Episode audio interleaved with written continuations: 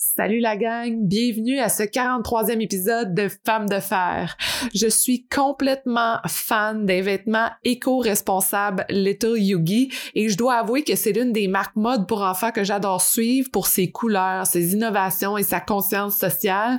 C'est donc naturel pour moi de discuter avec la femme engagée Nancy Cowett qui nous explique les débuts époustouflants de la marque sur Facebook et des moments ou d'autres compétiteurs décident de la copier.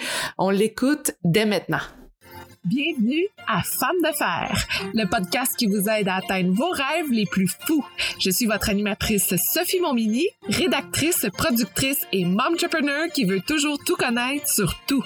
Je vous invite à vous joindre à moi chaque semaine où je m'entretiens avec des femmes inspirantes. Chaque jour, elles atteignent leur plein potentiel et elles vous donnent leurs secrets pour vous aider à réaliser vos objectifs. Vous êtes prêtes? Let's go! Allô Nancy! Hey, salut! Ça va bien? Ça va super bien, toi? Ça va super bien. Moi, je suis vraiment excitée de te parler, Nancy, parce que je dois avouer que quand j'ai eu mon petit garçon, ça fait maintenant plus de deux ans, t'étais comme, ben, en fait, ta compagnie euh, était dans les marques que tout le monde me disait qu'il fallait que je regarde. Et de toute façon, moi, je savais déjà, je te connaissais déjà, puis je voulais absolument avoir des vêtements. Et à chaque fois que j'allais en boutique, dans des petites boutiques super cute, je tombais toujours en amour avec tes, tes, tes pantalons à rem. J'étais toujours comme, voyons, je revenais tout le temps à ça.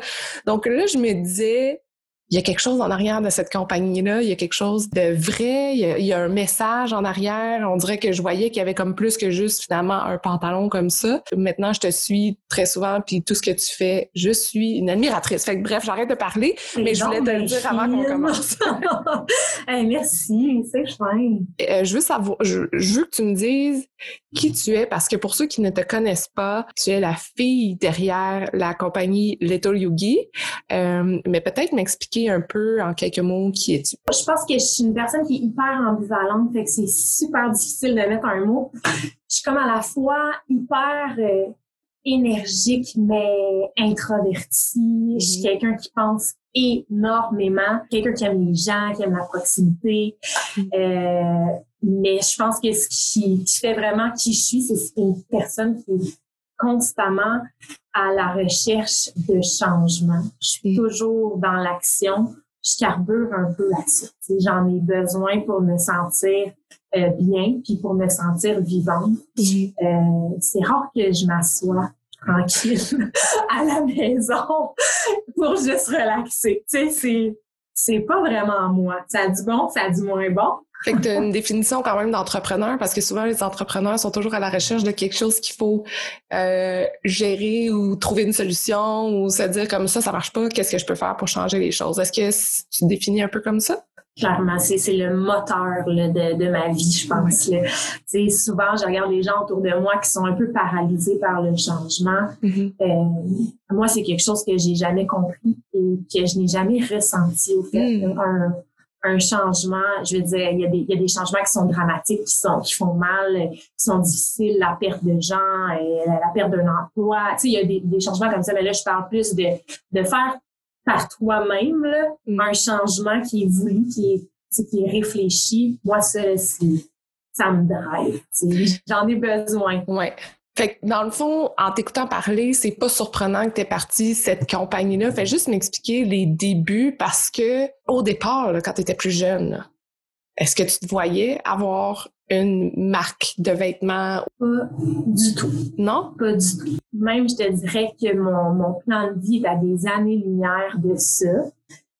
Dans le fond, mise en contexte, moi, j'ai grandi euh, avec une mère qui est couturière. Donc, j'ai toujours été dans le vêtement. J'ai toujours travaillé. Ma mère travaillait à son compte. Euh, elle était, euh, oui, elle travaillait, mais tu sais, elle était aussi maman à la maison. C'était principalement ça euh, mm-hmm. qui occupait son temps. Moi, je me voyais plus comme une femme de carrière.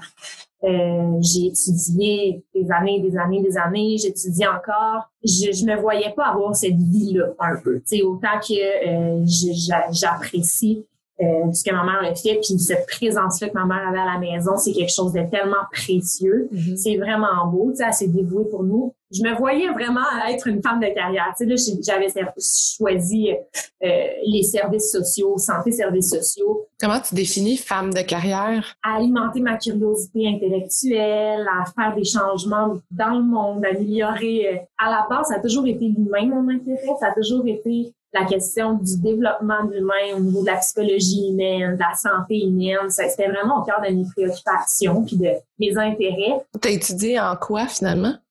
Et boy, j'ai euh, commencé, j'ai fait un DEC en éducation spécialisée. Mm. Ensuite, j'ai étudié en sexologie, j'ai fait un bac. À travers ça, j'ai fait des programmes courts, j'ai fait un programme de deuxième cycle en psychologie périnatale. Et euh, quand là, je commençais l'éthologie, je faisais aussi ma maîtrise à, à McGill en thérapie euh, familiale. Quand j'ai commencé euh, la maîtrise, j'avais déjà commencé à faire l'éthologie un petit peu sur le side. Puis à ce moment-là, c'était un peu un projet artistique, créatif euh, Mm. pour me faire plaisir. Tu avais besoin de ce projet-là créatif dans tout ce que tu faisais au niveau euh, euh, études et tout ça? Tu as ressenti le besoin d'aller faire quelque chose pour créer? Le côté créatif, il a toujours été là, là, Mm. d'aussi, loin que je me rappelle. Je suis une personne extrêmement créative. Il n'y a rien que je fais pas. Je suis vraiment attirée par partout au niveau des arts, que ça soit au niveau du dessin, de la musique, euh, tout ce qui est de la création, c'est quelque chose qui, qui m'appelle, qui m'apaise. Mhm. qui me fait beaucoup de bien. Donc, pour moi, la création, ça a toujours été le côté pour euh, prendre soin de ma santé mentale. Donc, tu as développé Little Yogi on the side. Quand est-ce que tu t'es dit, oh là, je pense que j'ai quelque chose? Ça a été long avant que je réalise que j'avais quelque chose. Euh, J'ai toujours été une grande, grande fan de mode. J'ai toujours, toujours trippé, même si ça a été un côté de moi que j'ai beaucoup inhibé parce que j'avais l'impression que les gens me prenaient peut-être moins au sérieux si je mettais l'accent sur euh, le côté fashion ou le côté que j'aimais la mode. Mm. Et quand mes amis, ma famille ont commencé à avoir des enfants, c'est la première fois pour moi que j'étais en contact avec la mode pour enfants. J'avais jamais été dans des boutiques. J'avais jamais magasiné vraiment de linge. Mhm. Euh, puis là, ben, quand mes, mon, mon frère comment, il a eu sa fille, ma cousine, mes amis, là, j'ai commencé vraiment à magasiner. Puis je- honnêtement, je me disais, mais qu'est-ce qui se passe?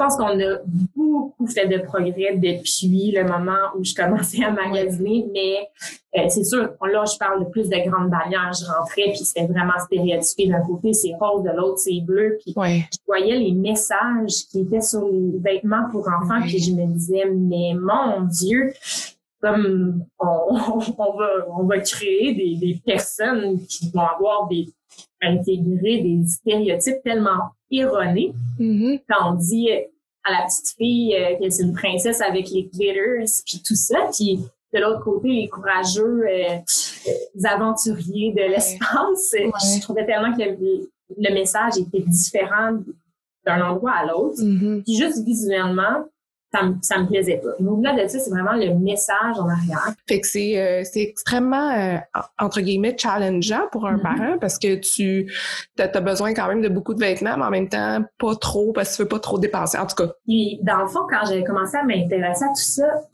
une des choses qui m'avait un peu impressionnée, c'est les chartes de grandeur pour les enfants. là. Mm. Quand on va dans les magasins généraux, là, on pense que c'est pour nous, nous pousser à acheter hum, pour chaque grandeur, pour chaque taille. C'est fait extrêmement petit, justement pour encourager le consommateur à acheter plus souvent. hum. Et la question des genres au niveau du vêtement, c'est aussi là que ça s'est créé. À un moment donné, Mhm. on s'est dit, ben là, on va acheter plus de choses les petits garçons, les- un peu plus de choses pour les filles. Si t'es un garçon, t'es une fille, t'achètes pas les mêmes choses. Mhm. Donc, il y a quelque chose de marketing aussi en arrière de Oui. tout ça pour acheter plus, pour Oui. enrichir les entreprises. Puis, j'étais- tu sais, moi, je suis arrivée naïvement sur, le- sur ce marché-là parce que j'ai pas regardé ce que les gens y faisaient, j'ai pas Mhm. regardé ce qui, ce qui était in. J'étais arrivée avec une idée qui était quand même nouvelle. Quand. Keto Yugi est arrivé avec ses premiers pantalons, le pantalon évolutif était déjà là, mais le style qu'on avait, c'était vraiment différent. Mhm. Puis Je pense que c'était audacieux pour la période où on est. J'ai acheté les premiers tissus.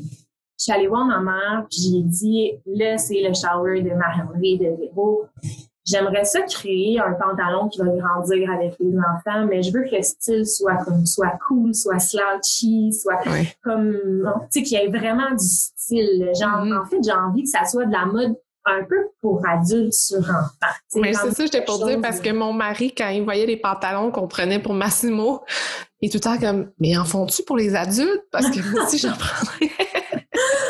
Ben, c'est un peu ça l'idée, tu sais. c'est ça, on a fait les premiers, euh, les premiers morceaux les, pour mes amis. Je leur ai donné dans, dans leur shower. Puis euh, j'avais appelé ça euh, les Édouard exclusive, parce que le, nom de le, petit gars de l'accent s'appelait comme ça la réaction des gens sur place au shower, c'était comme wow. Mon chum, il est full gadget, euh, Internet et compagnie, puis était genre, mais non, on va mettre ça sur Internet. Ah, mm. Tu sais, ça, au moins, la balance était dessus, tu peux les faire. J'ai mis ça sur euh, Facebook, puis la première fois que je l'ai mis, je l'ai mis en concours. Là, gagné mon premier pantalon, euh, Little Pineapple, blablabla. Bla, bla. Puis j'ai genre eu euh, mille kicks, ah. likes et share et compagnie. Mm. comme ouvert les commandes que je prenais par Messenger. Puis la première semaine, j'ai eu une centaine de fois. Ah mon Dieu. Est-ce que tu as perdu le fil à partir de là? À partir de là, ma vie est devenue un peu folle parce que je travaillais à temps plein j'allais à l'école à temps plein et j'avais les Je, je m'installais une grande table dans mon salon, je me mettais des Grey's Anatomy, puis je coupais des pantalons. Puis quand j'en avais fait genre 30 dans ma journée, j'étais comme « Oh my God, j'ai fait 30 pantalons! » Aujourd'hui, on en sort comme 1000 dans une journée. Est-ce que ton chum te regardait, faisait comme qu'est-ce qu'on vient de créer là? Ou lui? Euh, Mon chum c'était mon plus grand supporter à ce moment-là. Lui il trouvait ça vraiment hot. Il prenait des vidéos de moi au départ pour comme garder ça dans les archives. Ah nice. ça c'est cool. Ça est-ce que tu as déjà regardé ça? T'as-tu déjà remis ça quelque part? Je l'ai pas remis quelque part. J'ai dernièrement j'ai comme fait un post de euh, justement dans mon garage, j'ai j'ai comme quelques enveloppes que je m'en reportais à la poste. Ça m'arrive, tu sais, aux genoux en hauteur. C'est cool de voir ça parce que tu sais, on est parti de rien. On n'est pas parti de genre euh, j'avais plein d'argent dans mon compte de banque puis j'ai parti une entreprise. Puis tu sais c'est pas ça là. On est vraiment parti de d'absolument rien. Mm. maintenant tu sais je suis accompagnée de designers de couturières de, de graphistes de tout ça. J'ai beaucoup de contraintes. Dans, au sens où quand je pitch mon idée les gens vont me dire blablabla tu peux pas faire ça parce que si tu fais ça blablabla ok. À ce moment-là j'avais aucune contrainte parce que j'avais aucune idée mm. de c'était quoi les contraintes fait que quand j'ai créé là, les premiers pantalons, j'ai vu comme ci, comme ça, comme ça, je me basais comme sur rien. Mm Je basais les premières affaires, c'était vraiment je le vois comme ça dans ma tête, puis faisons-le, puis c'est le fun de la vie. Puis quand est-ce que t'es passé de dire, euh, j'ai lancé ça sur Facebook de même, je prends mes commandes sur Messenger à dire, oh, j'ai une compagnie, là, je pars un site web? Ça a pris six mois, dans le fond, d'activité avec le télévis avant que je prenne la décision. Puis honnêtement, ça a été une décision euh, pendant l'été, je faisais des cours, euh, je, prenais deux cours à l'université pendant l'été, puis je travaillais encore à temps plein. Dans le fond, le 1er septembre, je rentrais à McGill à temps plein. Puis le 31 août, je savais pas encore ce que je faisais. Hmm. J'étais comme oh my god, mais qu'est-ce que je fais? Est-ce que est-ce que je vais à l'école demain pour m'en aller faire un peu mon plan de vie? Là, je m'en vais puis je me suis levée le matin du premier puis j'ai dit je suis lâche Qu'est-ce c'était rendu trop pour faire les deux. C'était impossible de faire les deux en même temps. Puis ça me drivait d'une autre énergie. J'ai justement parce que ce côté créatif a toujours fait partie de moi. Ça a toujours été là. Puis en même temps, j'avais ce, ce, besoin comme jeune adulte d'être reconnue pour euh, mes connaissances, mon intelligence, tu sais, vraiment de pas juste pour ce que j'avais l'air, mettons, Mm-hmm. Puis je me suis rendu compte avec les yogi que je me permettais d'être moi-même à 100 mm. Je vivais pas avec les contraintes extérieures d'être d'une certaine façon, de parler d'une certaine façon, de m'habiller d'une certaine façon pour être entendue, pour être crédible.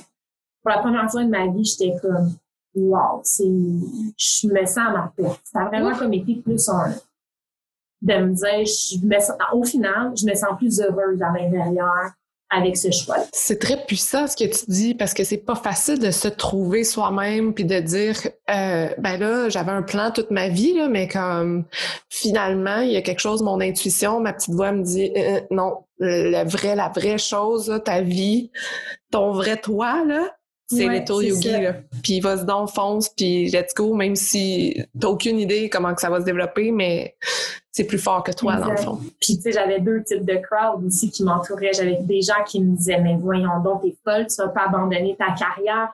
Ouais. à cette époque-là, j'avais une belle envolée quand même. Je participais à des émissions de télévision.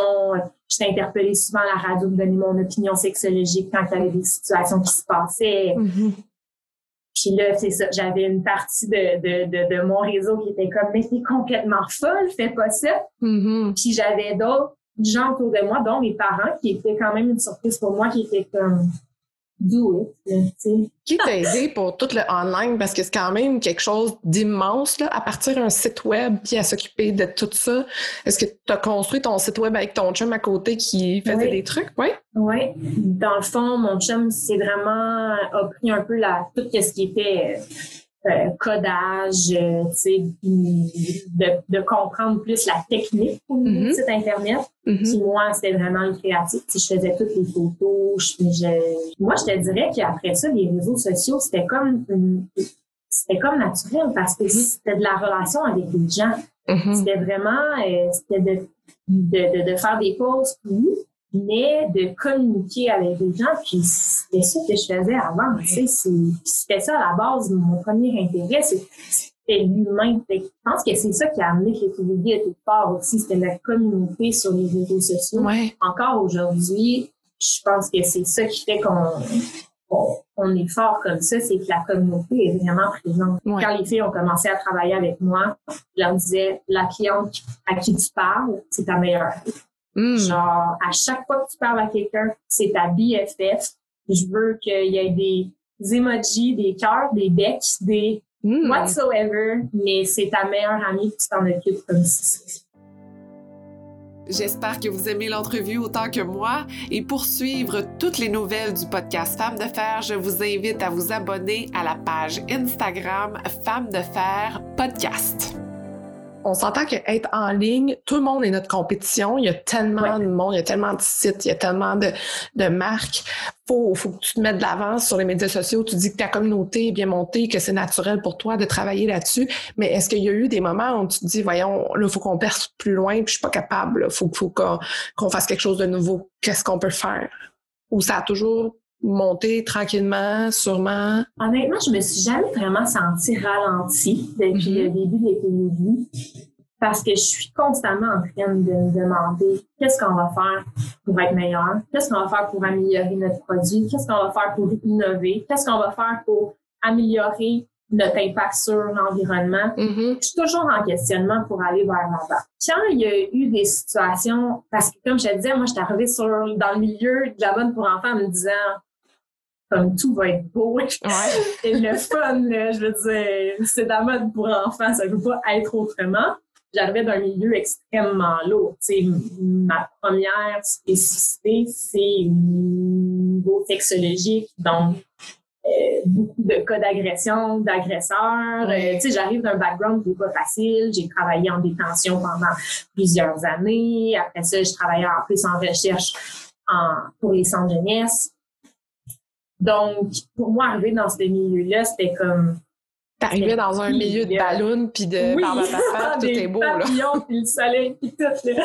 Mais me semble que c'est pas tant ça. Non! Dis-moi donc pourquoi? Ben, la, la compétition, elle est féroce. Puis là, je, je mets quand même des, euh, des guillemets parce que à travers tout ça, je pense que j'ai vraiment développé un super beau réseau de coopération, puis genre de super belles relations avec des compétiteurs directs, là, même, là, que, que j'adore. Euh, mais je me suis fait drôlement accueillir sur le marché. Oh. Ouais, mais t'étais comme là, la fille qui arrive, t'es, voyons, elle arrive de où cette fille-là? C'est quoi son Oui. background? Pourquoi qu'elle prend toute ma place? Euh, ça peut être épeurant pour des gens qui ont la difficulté peut-être à se mettre de l'avant ou à faire passer leur message ou à être créatif ou en tout cas des gens qui se sentent un peu plus euh, insécures face euh, à l'évolution et au changement, on pourrait dire. Des fois, c'est ce genre de réaction-là aussi. tu sais, je l'ai dit depuis le début de l'été yogi parce que, tu sais, des situations de de copies ou en tout cas de trucs un peu flous, c'est quand même arrivé. Moi, je pense qu'il y a de la place pour la créativité de tout le monde. Pas parce que euh, la lumière a brillé sur toi que ça met les autres dans l'ombre.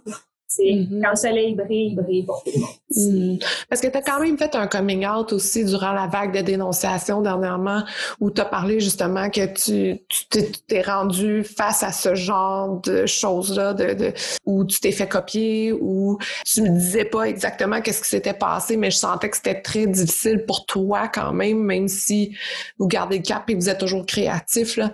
Quand toi, tu as des idées, puis que tu vois quelqu'un d'autre arriver et faire comme Hey, c'est mon idée, moi aussi mais tu sais très bien que c'est toi qui l'as développé. Euh, mais rendu sur le web, tu sais, les clients, à un un pantalon, c'est un pantalon. Mm-hmm. Fait que je peux pas dire, oh, mais là, je vais aller à Little Yugi, c'est elle qui a eu l'idée en premier, tu sais. Euh, ne sachant pas toute l'histoire derrière, on s'entend. Si je suis une fan de Little Yugi, ben, je vais toujours continuer être avec toi puis je vais être fidèle. Mais bon, tu sais, les gens, on n'est pas toujours au courant de tout ce qui se passe en arrière non plus.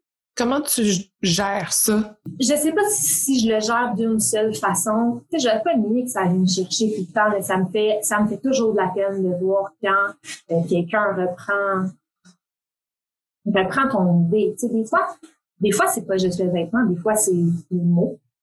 A des gens qui peuvent aller jusqu'à reprendre la, la publication que tu as faite, euh, reprendre tes photos faire euh, les mêmes vêtements, utiliser le même patron. Euh, dans la mode, malheureusement, les limites sont extrêmement floues par rapport à la copie. Oui.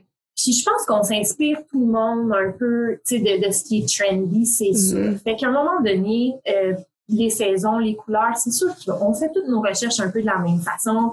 Moi, quand ça, ça me fait juste la peine de me dire que euh, on ne peut pas avoir cette espèce de sisterhood là entre entre entreprises, entre entrepreneurs. Mm-hmm. euh, puis je trouve ça d'une tristesse infinie de se dire que tu capitalises sur l'idée d'un autre. Puis honnêtement, je trouve pas ça triste pour moi, c'est que je me dis, tu sais quel quel business vraiment euh, à succès capitalise sur les idées d'une autre personne. Non, c'est ça. Ma façon de le gérer, c'est toujours de me dire, quand les gens sont en train de regarder ce que je fais là, là puis qu'ils font une réplique, mm-hmm. c'est une réplique de ce que Nancy a créé dans le passé. C'est ça. Puis je suis dans deux collections, trois collections, peut-être quatre collections en avant. Mm-hmm les gens me disent ah c'est flatteur quand ben non je trouve pas nécessairement ça flatteur de mon mm-hmm. côté parce que je trouve que c'est un peu un atteinte à, ma propriété intellectuelle ouais. mais tu sais des gens qui, qui s'inspirent qui trouvent ça cool j'ai parlé à des gens qui ont parti leur business et genre je, trouve ça vraiment le fun ce que tu as fait euh, je trouve ça super inspirant on jase, on jase. Ils ont développé un brand pour enfants. Euh, mm-hmm. On a des produits qui se compétitionnent. Mais sans compétition, on vit pas non plus. ça prend de l'engouement pour un certain type de produit pour que les gens s'intéressent aussi. Ça mm-hmm. prend de l'offre sur le marché.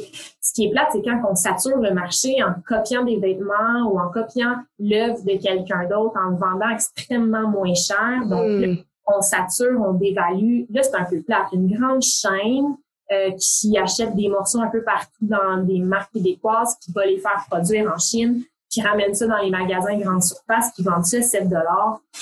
Ben oui, c'est triste. C'est, c'est vraiment triste de faire euh, des actions de cette façon-là. J'ai pas d'énergie à mettre sur ce genre de, de trucs-là.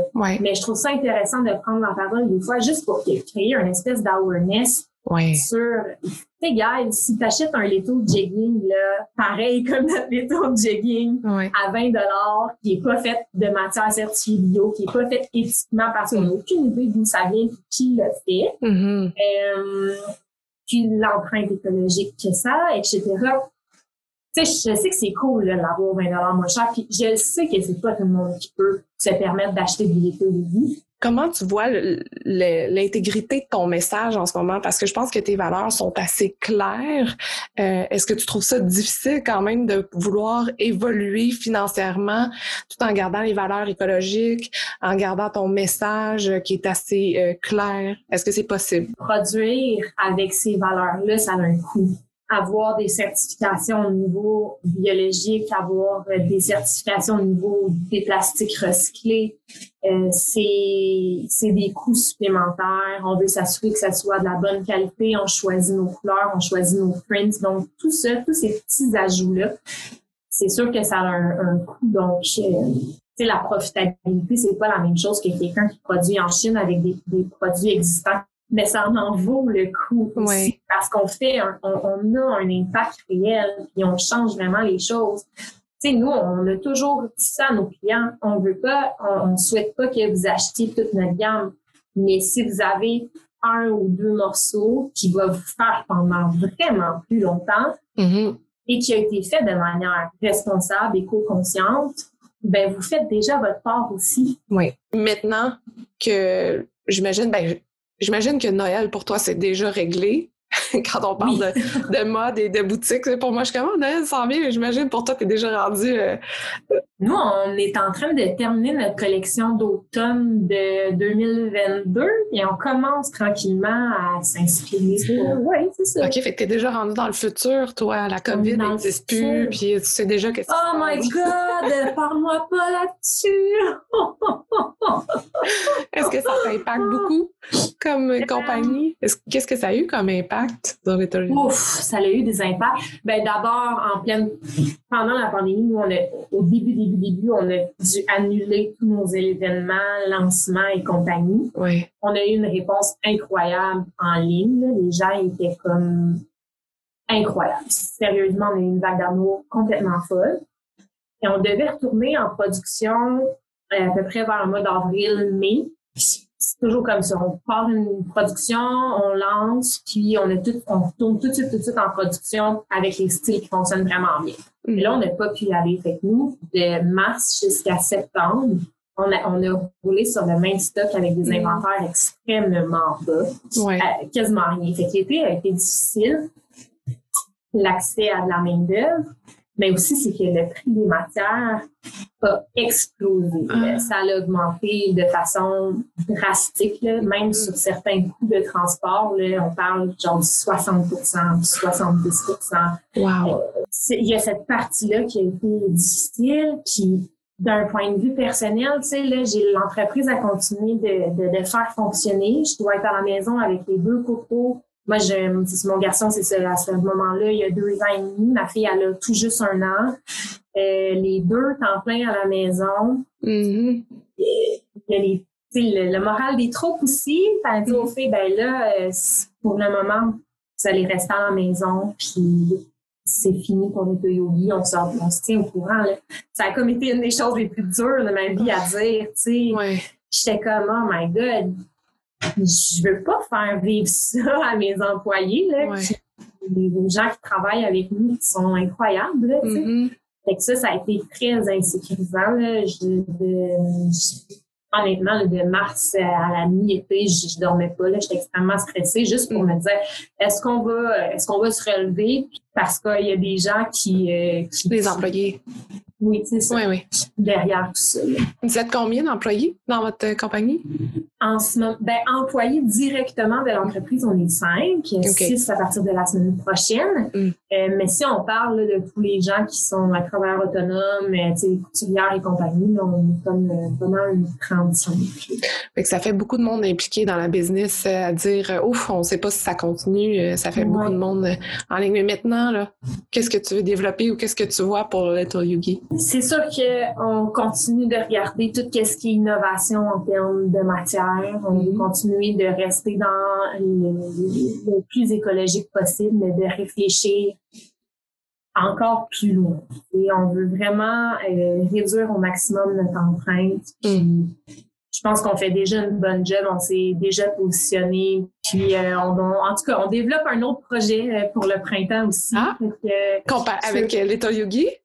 Avec euh, Leto Yogi, mais peut-être un autre euh, un autre brand impliqué. Puis, euh, pour le printemps.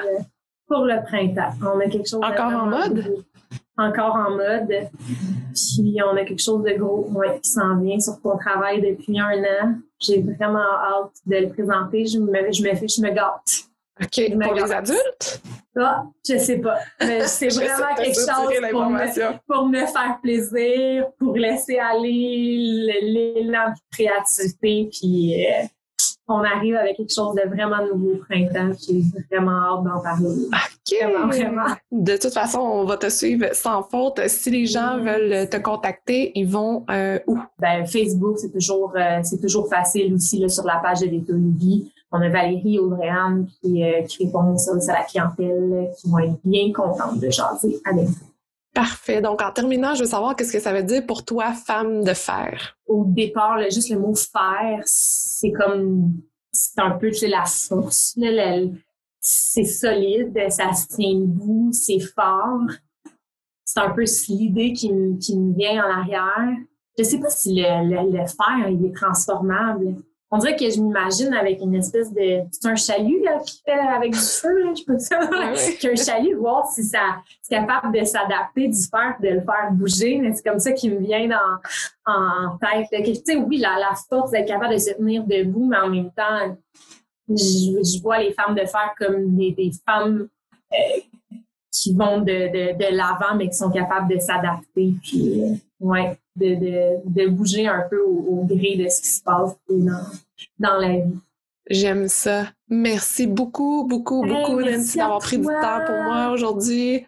C'était vraiment un plaisir de te parler. Je te souhaite bonne chance avec ta compagnie. Puis on espère que la production va avoir un flow un peu plus euh, normal. Oui, ben là, ça roule. Un petit lancement euh, déjà là, dans les prochains jours. Génial. Est-ce que tu as juste question comme ça là, en tant que maman, est-ce que tu as un coup de cœur d'un item qu'il faut absolument qu'on ait de l'état Yugi? Si c'est pour un bébé, moi, les dormeurs, je suis complètement in love. Il n'y a rien de plus mignon et pratique que ça. Tu changes la couche en deux temps, trois mouvements, tu enlèves tu sors les jambes, tu changes la couche. Pour moi, la dormeuse, c'est incroyable. Mon coup de cœur de cette saison, puis qui va être toute l'année, je pense, c'est les rompers asiatiques les rompers fleece, le coton watté avec les zips, honnêtement, j'ai envie moi-même de vivre là-dedans 24 heures sur 24. C'est incroyable. Les rompers et la dormeuse, je vais aller voir ça immédiatement. Merci. merci à toi. Bonne journée. Merci d'avoir été à l'écoute. J'espère que vous êtes incroyablement inspirés pour vos projets.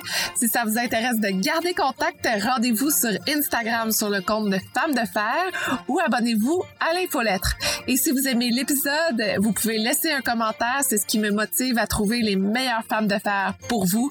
Et je vous dis à la prochaine.